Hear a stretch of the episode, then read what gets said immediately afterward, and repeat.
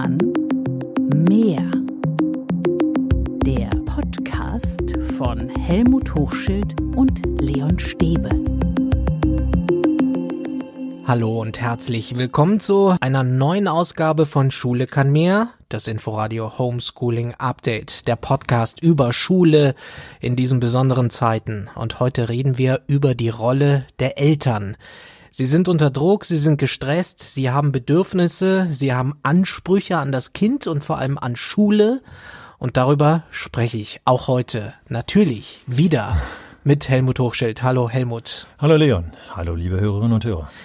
Helmut, viele Eltern fordern, dass der Regelbetrieb an den Schulen so schnell wie möglich wieder anläuft.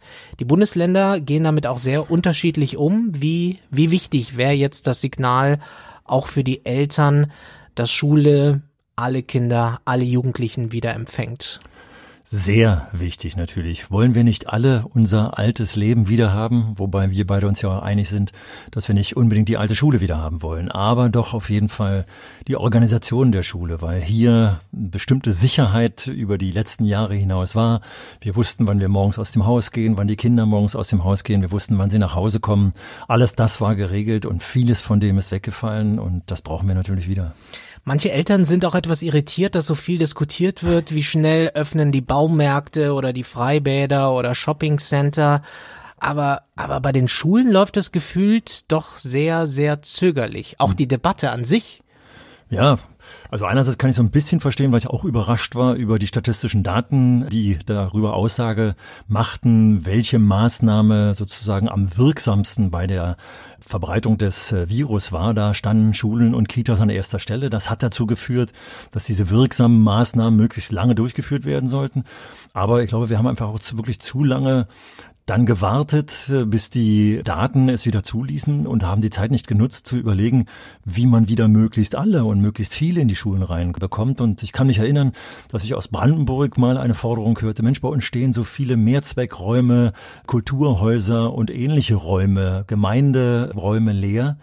Warum kann man die nicht auch für die Schulen nutzen, um die Schüler zu entzerren? Klar, kommt immer die Personaldebatte mit dazu, aber die räumliche Debatte hätte man vielleicht an der einen oder anderen Stelle schon mal etwas stärker führen können.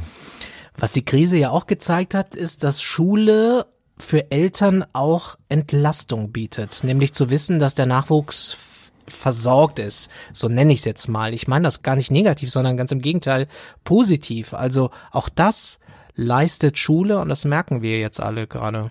Ja, das, was wir für die Kita sozusagen sowieso im Mittelpunkt sehen, gilt natürlich auch für die Schule von Klasse 1 bis äh, zum Abitur praktisch, nämlich die Betreuung der Kinder und Jugendlichen, die hier äh, auch dabei an erster Stelle steht, organisatorisch vor allem. Wenn die Eltern wussten, dass ihre Kinder in einem organisierten Rahmen in die Schule gingen, konnten sie natürlich auch äh, sehr viel leichter ihren eigenen Arbeitsalltag äh, bestreiten.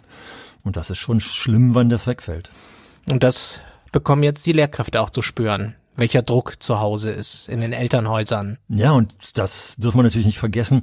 Einerseits das, äh, welcher Druck in den Elternhäusern ist, aber auch generell haben wir ja den Druck der Gesellschaft. Und das, was an klaren Organisationen eben da war, fällt ja auch für die Lehrkräfte weg. Und auch die Lehrkräfte mussten sich im Wochentakt oder im 14-Tagestakt neu orientieren. Und äh, wenn wir bei den Lehrkräften eben zum Beispiel über das äh, häusliche Lernen gesprochen haben, dann haben wir ja auch festgestellt, wir beide, dass da sich ganz viel auch entwickelt hat, vieles zum Positiven entwickelt hat und dass die Startsituation damals recht problematisch war. Nicht alles ist gut gelaufen. Uns hat nämlich Ursula geschrieben. Eine Mail an info at schule-kann-mehr.de und sie schreibt, das Motivationsproblem beim Homeschooling hängt auch damit zusammen, dass überforderte Eltern oder Eltern, die wegen Homeschooling nicht wieder in den Beruf einsteigen können, zu Hause so laut schimpfen über die Schule, dass ein Kind oder Jugendlicher entmutigt wird und ebenfalls in die Opposition zur Schule geht. Zitat Ende.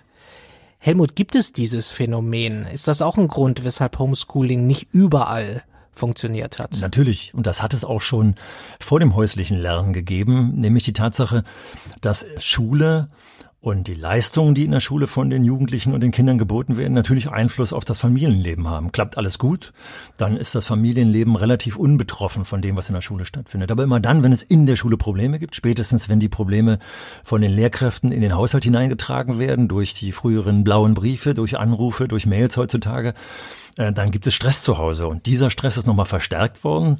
Und dadurch, dass jetzt eben auch noch ja, ich glaube, hier ein Missverständnis insofern entstanden ist, wahrscheinlich auch durch den Begriff Homeschooling, also Schule nach Hause zu verlegen. Das war das Missverständnis, dass plötzlich die Eltern angeblich die Rolle der Lehrkräfte übernehmen sollten. Und das war natürlich und ist auch immer noch ein Missverständnis, denn das, was wirklich nach Hause verlagert wurde, war die Betreuung. Die mussten die Eltern leisten. Die äh, konnten jetzt eben die Lehrkräfte nicht leisten. Aber tatsächlich diesen Lerneffekt, die Lernmethoden, das ist immer noch Sache der Lehrkräfte gewesen. Und da haben sich, glaube ich, viele Eltern aus gutem Grund und aus gutem Willen vor allem versucht, als Lehrkräfte zu gebärden. Und damit waren sie natürlich völlig überfordert in der Regel. Es gab da auch Ausnahmen, äh, aber diese Doppelbelastung, betreuen und jetzt auch noch die Lehrerperson ersetzen, das durfte gar nicht gewollt sein, ist aber tatsächlich so rübergekommen. In der Luft liegt natürlich da auch der Anspruch der Eltern, mein Kind soll nichts verpassen, ich will nur das Beste für mein Kind, das hast du ja schon angesprochen, mhm. mein Kind soll keine Nachteile durch die Situation haben und das hat natürlich das hat wahrscheinlich dann auch den Druck reingebracht. Auf jeden Fall die Diskussion, dass äh, Lücken geschlossen werden sollten, die haben wir ja mehrfach hier besprochen, sind ja auch von Senatsseite oder von Kultusministerseite immer wieder thematisiert worden.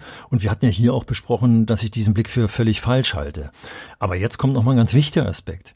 Die Eltern sind für den Lückenschluss nicht zuständig, sondern die Schulen, die Lehrkräfte müssen jetzt darauf reagieren und müssen schauen, was haben wir tatsächlich ich benutze jetzt mal dieses Wort, was ich eigentlich ungern benutze, in diesem Schuljahr nicht geschafft, sondern wie müssen wir jetzt also ins nächste Schuljahr einsteigen, damit wir tatsächlich an dem anschließen können, was wirklich da ist. Und deswegen ist das auch so, wie ich finde, nicht korrekt von Lücken zu sprechen, weil es darf eigentlich keine Lücke geben, die von den Eltern oder in den Ferien von irgendwelchen Kursen, die bezahlt werden müssen, geschlossen werden, sondern da muss Schule darauf reagieren. Deswegen sollten sich Eltern eigentlich gelassen zurücklegen und sagen, hey, wir warten jetzt drauf, wie die Schule reagiert, äh, damit es dann kontinuierlich weitergeht. Ja gut, aber es gibt ja die Sorge, dass der Nachwuchs dann Nachteile hat, ne? Und dass man selbst das Gefühl hat, als Elternteil, ich muss was tun, ich muss meinem Kind helfen, ich muss mein Kind unterstützen. Das ist ja so, ein, so, ein, so eine Motivation, die kommt vom aus dem tiefsten Innern einer Mutter, eines hm. Vaters. Na klar, das Schutzbedürfnis äh, den Kindern gegenüber, das ist allen, äh, wohnt allen Eltern äh, mehr oder weniger inne. Das ist verständlich. Aber wir müssen eben unheimlich darauf aufpassen, dass wir hier nicht überziehen. Denn gerade dieses Überziehen, ich will besonders, äh, dass mein Kind besonders gut wird, geht dann oftmals nach hinten los, weil der Druck dann auf dem Kind so stark lastet, ja, dass zum Beispiel die häusliche Situation durch Schimpfen, wie du es vorhin dort zitiert hast, einfach äh, belastet wird und genau das Gegenteil dann letztendlich entsteht. Durch Druck schaffen wir keine Motivation. Eltern sind keine Lehrer, sagst du, aber sie fühlen sich irgendwie dann doch mitverantwortlich für den schulischen Erfolg. Das sind sie übrigens per Gesetz auch. Also das Schulverfassungsgesetz oder die Schulverfassungsteile in den Schulgesetzen in allen Bundesländern sehen ja vor, dass die Eltern sich beteiligen sollen. Und auch wir haben ja des Öfteren hier im Podcast gesagt, Mensch, liebe Eltern, wenn es zu Hause Probleme gibt, weil zu viel Aufgaben sind oder das Niveau der Aufgaben falsch ist, sprecht doch bitte die Lehrer an. Das Problem ist, dass irgendwie die Kommunikation zwischen Schule und Elternhäusern häufig belastet ist. Ich höre häufig in Lehrerzimmern, oh, wir wollen ja gar nicht, dass die Eltern hier uns reinreden. Das geht ja nur nach hinten los. Das ist glücklich glücklicherweise nicht immer so, aber dieses, diese Einstellung gibt es und umgekehrt, ja, die Lehrer machen doch sowieso nur ihr Ding und das läuft alles falsch. Und deswegen kommt Kommunikation häufig in die Konfrontationsebene hinein. Und das ist so schade, wenn wir einfach mal miteinander reden würden, dass die Lehrkräfte wissen, Mensch, wie sieht's denn eigentlich zu Hause aus? Hat das Kind überhaupt einen Arbeitsplatz? Hat es mehrere Geschwister? Sind die Eltern überhaupt in der Lage? Oder wie ist das jetzt mit dem Druck zu Hause? Wie kann ich reagieren, indem ich die Aufgaben darauf abstimme? Und, und, und dann wäre das viel besser. Und wenn auch Lehrkräfte von sich aus und umgekehrt auch Eltern von sich aus öfter mal einfach mal so eine lockere Mail oder einen lockeren Anruf mal sagen Sie, können wir uns nicht mal kurz unterhalten, mir geht's so schlecht gerade, vielleicht können wir gemeinsam irgendwas klären. Also wir sollten uns locker machen. Ja. Wenn ich einfach sage, mach dich mal locker. Er ist schwer in der Krise, ist wir, klar. Wir wissen, äh, das sorgt dafür, dass genau das Gegenteil passiert. Richtig, richtig. Ja, trotzdem die Gelassenheit, wenn wir mit Aggression aufeinander zugehen, dann wird das eigentlich problematisch. Es ist ja so, dass vieler Druck, der auf den Familien lastet, ja nicht unbedingt was mit den Lehrkräften zu tun hat, sondern mit der beruflichen Situation der Eltern und, und, und. Wir wissen, dass da viele Dinge hineinspielen und deswegen wäre es so schön, wenn es machbar wäre, dass auch die Eltern den Blick für die Lehrkräfte kriegen, sondern auch die sind ja belastet äh, sehr stark durch diese ungewöhnliche Situation, durch das ständige in irgendwelchen Videokonferenzen sitzen, Aufgaben neu konzipieren, Rückmeldungen bekommen und, und, und. Wenn wir sozusagen davon ausgehen, hey, wir sind beide belastet, beide Seiten belastet, lasst uns doch mal so ins Gespräch gehen, dass wir vielleicht an dieser Belastungsschraube gemeinsam drehen können. Muss eine Lehrkraft wissen, wie die Belastungssituation zu Hause ist? Ist ja, ist ja auch ein sensibles Thema. Also möchte man mit einer Lehrerin, einem Lehrer darüber sprechen, wie es zu Hause aussieht? Zumindest muss ich das Angebot machen, glaube ich. Wir haben immer wieder auch thematisiert, und das ist ja auch äh, Stand der Bildungsforschung, dass die Beziehung zwischen der Lehrkraft und den Lernenden unheimlich wichtig ist. Und diese Beziehung kann nur vertrauensvoll aufgebaut werden, wenn man sich gegenseitig äh, etwas von sich berichtet. Und wie der Lernprozess, der jetzt nach Hause verlagert wurde, zu Hause läuft, das muss tatsächlich auch Teil meines Wissens als Lehrkraft sein. Also muss es wissen, wenn das in der Schule stattfindet, muss ich das nicht unbedingt wissen, obwohl ich natürlich auch als Lehrkraft immer auf die hm, elterlichen Hintergründe schaue, bis hin dazu in Extremfällen zu wissen, findet hier vielleicht eine Vernachlässigung des Kindes statt, muss ich das Jugendamt einschalten? Oder oder oder. Also an den Extremfällen sehen wir immer, Klar sollten wir da was wissen. Das heißt aber nicht, dass wir jetzt, äh, was weiß ich, Stasi-mäßig dahinterher schnüffeln, aber den Kindern zum Beispiel das Angebot zu machen, aus sich zu entlasten, aus der häuslichen Situation zu beschreiben, wie schwer es denen fällt, zu Hause mitzuerleben, wie die Eltern an der Krise knabbern, das ist doch eigentlich eine ganz wichtige Position.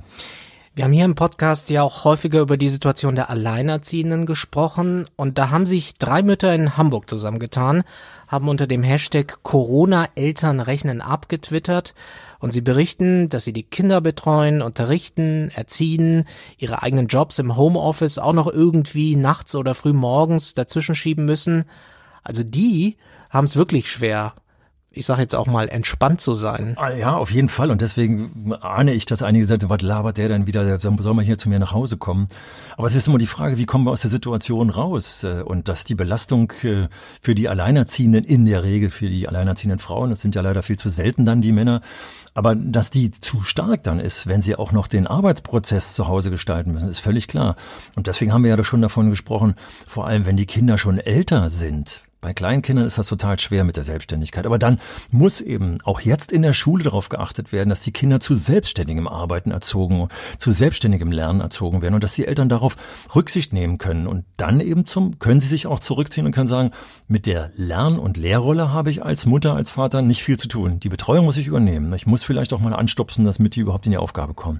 Aber ob da lernmäßig was rüberkommt, das müssen die Lehrer übernehmen. Und wenn da nichts rüberkommt, weil die Aufgaben falsch gestellt wurden, also am falschen Niveau zum Beispiel, zu hohes Niveau äh, gestellt oder auch zu niedrig und die äh, Kinder und Jugendlichen dadurch nicht motiviert waren, dann muss miteinander ins Gespräch gegangen werden und dann muss da von der Schule auch der Impuls kommen. Das ist schwer, aber die Lehrer geben sich darüber an vielen Stellen auch Mühe.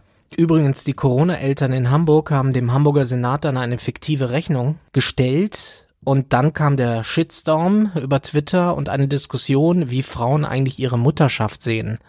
Also auch gerade für Frauen ist das belastend. Naja, hier sind wir auch inhaltlich an einem eigentlich wichtigen Thema, das in Schule auch aufgearbeitet werden soll. Hier spielt eine bestimmte Art von Rollenbild eine Rolle.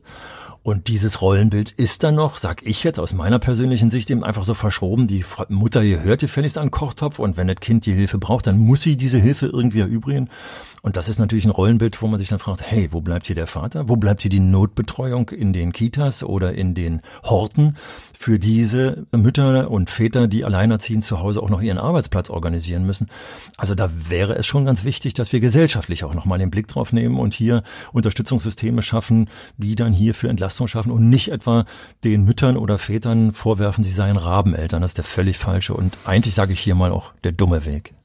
Es gibt ja Wissenschaftlerinnen, die befürchten, diese Krise hat uns in der Gleichberechtigung Jahrzehnte zurückgeworfen.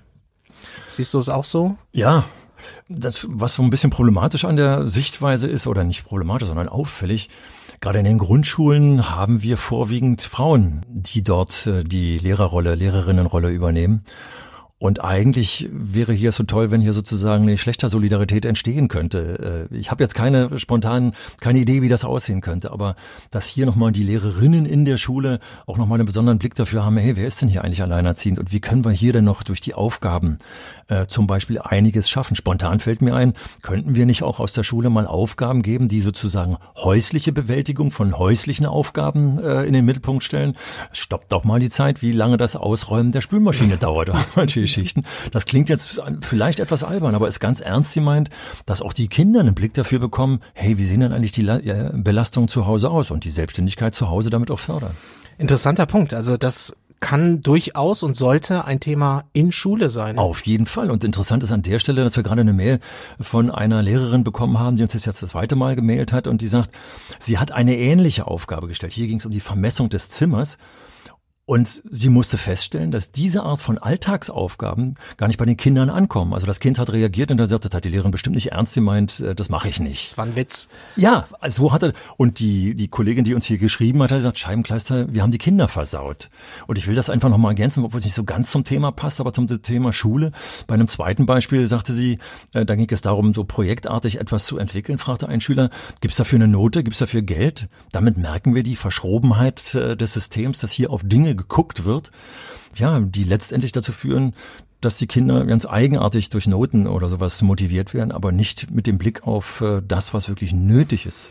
Und das zieht die Eltern, und das ist ja unser Thema heute, die Eltern zieht das dann mit rein.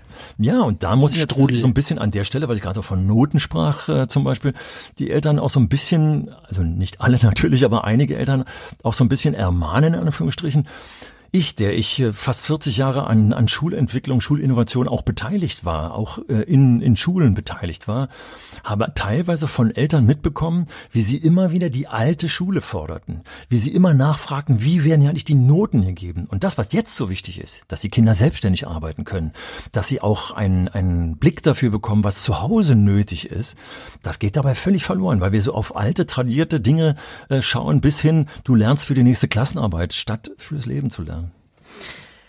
Du hast es schon vorhin angedeutet. Also müsste die Kommunikation zwischen Schule, Kindern und Jugendlichen und den Eltern systematisch besser werden. Mussten wir das jetzt in der Krise lernen?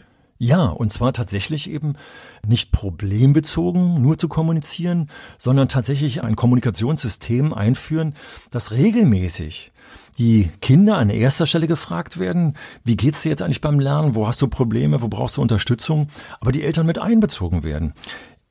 Ich habe immer dann das besonders positive Gefühl gehabt, wenn wir hier zwei Fliegen mit einer Klappe geschlagen haben. Wenn die Kinder motiviert wurden, mit ihren Eltern über bestimmte Probleme zu sprechen und am nächsten Tag dann die Kinder erzählten, wie das Gespräch mit den Eltern gelaufen ist. Wenn das klappt, also wenn Kommunikation im Elternhaus gut läuft, dann kriegen wir das auch in die Schule reingezogen. Denn eins müssen wir wissen. Bei der Belastung, die wir jetzt gerade besprochen haben, beruflicher Art, bleibt wenig Zeit dafür, nur noch zusätzlich sich um die Schule zu kümmern. Deswegen, wie kriegen wir das hin? Wie schafft man das? Wie ja, macht also man ein das? Beispiel habe ich eben gerade gesagt zu hoffen, dass die Kinder mit den Eltern ins Gespräch kommen. Wir wissen das vor allem in der Pubertät. Viele Jugendliche ich sage es jetzt einfach mal in der entsprechenden Sprache, gar keinen Bock haben, mit ihren Eltern zu sprechen. Aber ich weiß, dass es einigen Kollegen, zum Beispiel bei politischen Themen, gelungen ist, Diskussionen aus der Klasse hinein in Elternhäuser zu führen. Und das waren so tolle Beispiele, äh, bei denen tatsächlich in diesem Eisenbeispiel, was ich vor allem aus meiner alten Schule noch im Kopf habe, da ging es darum, dass die Schüler ihre Eltern befragt haben, ob sie überhaupt zur Wahl gehen oder nicht. Die Wahlbeteiligung war zu Beginn der Einheit, lag irgendwo bei knapp über 50 Prozent. Und als die Kinder dann, oder die Jugendlichen in dem Fall waren äh, Neuntklässler, in die Diskussion reingegangen sind und zu Hause erzählt haben, wie sie Kontakte mit den Politikern haben. Ich spreche übrigens von einer alten Hauptschule, also nicht von Gymnasiasten dann sind die Eltern mit in die Diskussion eingestiegen. Die Kinder, die Jugendlichen haben zu, äh, in der Schule ganz viel davon erzählt und die äh, Wahlbeteiligung war dann am Ende der Eltern weitaus höher. Also man kann Einfluss über die Jugendlichen, über die Lernenden äh, schaffen. Na, ob das die Eltern entlastet, wenn die Kinder plötzlich mitdiskutieren am Küchentisch? Naja, ist die Frage, wie wir diskutieren. Das ist doch, wissen wir doch alle nur zu gut und die Hörerinnen und Hörer auch. Wenn die Kommunikationsbasis in der Familie belastet ist, dann tut's keinem gut. Äh, und wodurch ist sie belastet, indem wir nur über Belastung sprechen, wenn wir aber auch mal Themen hätten, die tatsächlich gesellschaftlich verquickt sind. Also nicht, dass Papa oder Mama zu Hause am Armbrottisch fragen, was habt ihr heute in Mathematik gemacht, sondern dass das, was wir gerade in den Nachrichten, bevor wir uns zum Armbrottisch gesetzt haben, gehört haben, jetzt plötzlich in der Diskussion zwischen den Kindern und den Jugendlichen. Was ist eigentlich eine äh, Pandemie und weswegen müssen wir jetzt eigentlich den Mundschutz tragen? Also gesellschaftlich interessante Themen an den Tisch bekommen dann wäre das vielleicht auch entlastend und wir würden uns gar nicht mehr gegenseitig anschreien, dass äh, die Kinder hier gefälligst ihre Hausaufgaben zu machen haben, sondern wir unterhalten uns über Dinge, die uns alle interessieren. Ich habe letztens eine Mutter im Fernsehen gesehen, die hat gesagt, sie wurde noch nie so oft angeschrien und auch noch nie so laut von ihren Kindern. Mhm. Und äh, ich glaube, ähm, jetzt ist der Zeitpunkt, dass wir da offen drüber reden müssen. Offene Kommunikation, offene Kommunikation von allen Seiten. Darauf ja. kommt es, glaube ich, jetzt an. Wir haben schon mal bezogen auf die Lehrkräfte darüber gesprochen. Du hast mich, glaube ich, gefragt, äh, Helmut, äh, hast du denn über deine Gefühle in der Schule mit den äh, Kindern gesprochen, beziehungsweise mit den Jugendlichen, äh, die ich ja vorwiegend unterrichte habe? Ich habe damals bejaht. Ich dachte, das machen wir viel zu selten. Statt wir sofort ins Schreien kommen, einfach frühzeitig zu sagen, verdammt und zuiniert, ich bin völlig fertig heute. Wie können wir gemeinsam unseren Alltag zu Hause, also zum Beispiel die Spülmaschine ausräumen, zum Beispiel äh, die Wäsche vom äh, Wäscheständer abnehmen und, und, und. Wie können wir den gemeinsam gemeinsam gestalten. Ich glaube, und ich habe das selber mit meinen Kindern äh, praktiziert und sehe das auch jetzt bei meinen Enkeln, wenn wir das viel öfter machen, den Haushalt als ein gemeinsames Projekt sozusagen anzusehen, dann finden wir da auch Entlastung. Und dann wäre es wieder ganz toll, auf deine Frage von vorhin nochmal zurückzukommen, wenn das wieder in die Schule zurückschwappt wie organisiert man denn so einen Haushalt? Das ist ja sozusagen auch Lernen fürs spätere Alleinleben, wenn ich als 16-Jährige, bevor ich aus der Schule gehe, nochmal darüber rede, wie sollte man es nicht organisieren und wie organisiert es am besten. Das würde gesellschaftlich und sozial so vieles Lernen erzeugen, dass wir da, glaube ich, auch Entlastungsmöglichkeiten hätten. Wir fragen uns, wie seht ihr das? Wie sehen Sie das? Wir freuen uns sehr über Feedback, gerne per Mail an info schule-kann-mehr.de. Außerdem freuen wir uns, wenn dieser Podcast abonniert wird auf allen Podcast-Plattformen wie Apple und Spotify, in der ARD Audiothek oder auf inforadio.de. Das ist Schule kann mehr, das Inforadio Homeschooling Update. Am kommenden Dienstag gibt es dann schon wieder eine neue Folge. Und bis dahin sagen Helmut Hochschild und Leon Stäbe Tschüss. Ich will mit dem Tschüss sagen, einen Schluss hast nochmal sagen als kleine Überschrift. Schule relevanter machen, gesellschaftsrelevanter machen. Da wollen wir hin und das auch beim nächsten Mal. Tschüss. Schule kann mehr. Der Podcast von Helmut Hochschild und Leon Stäbe.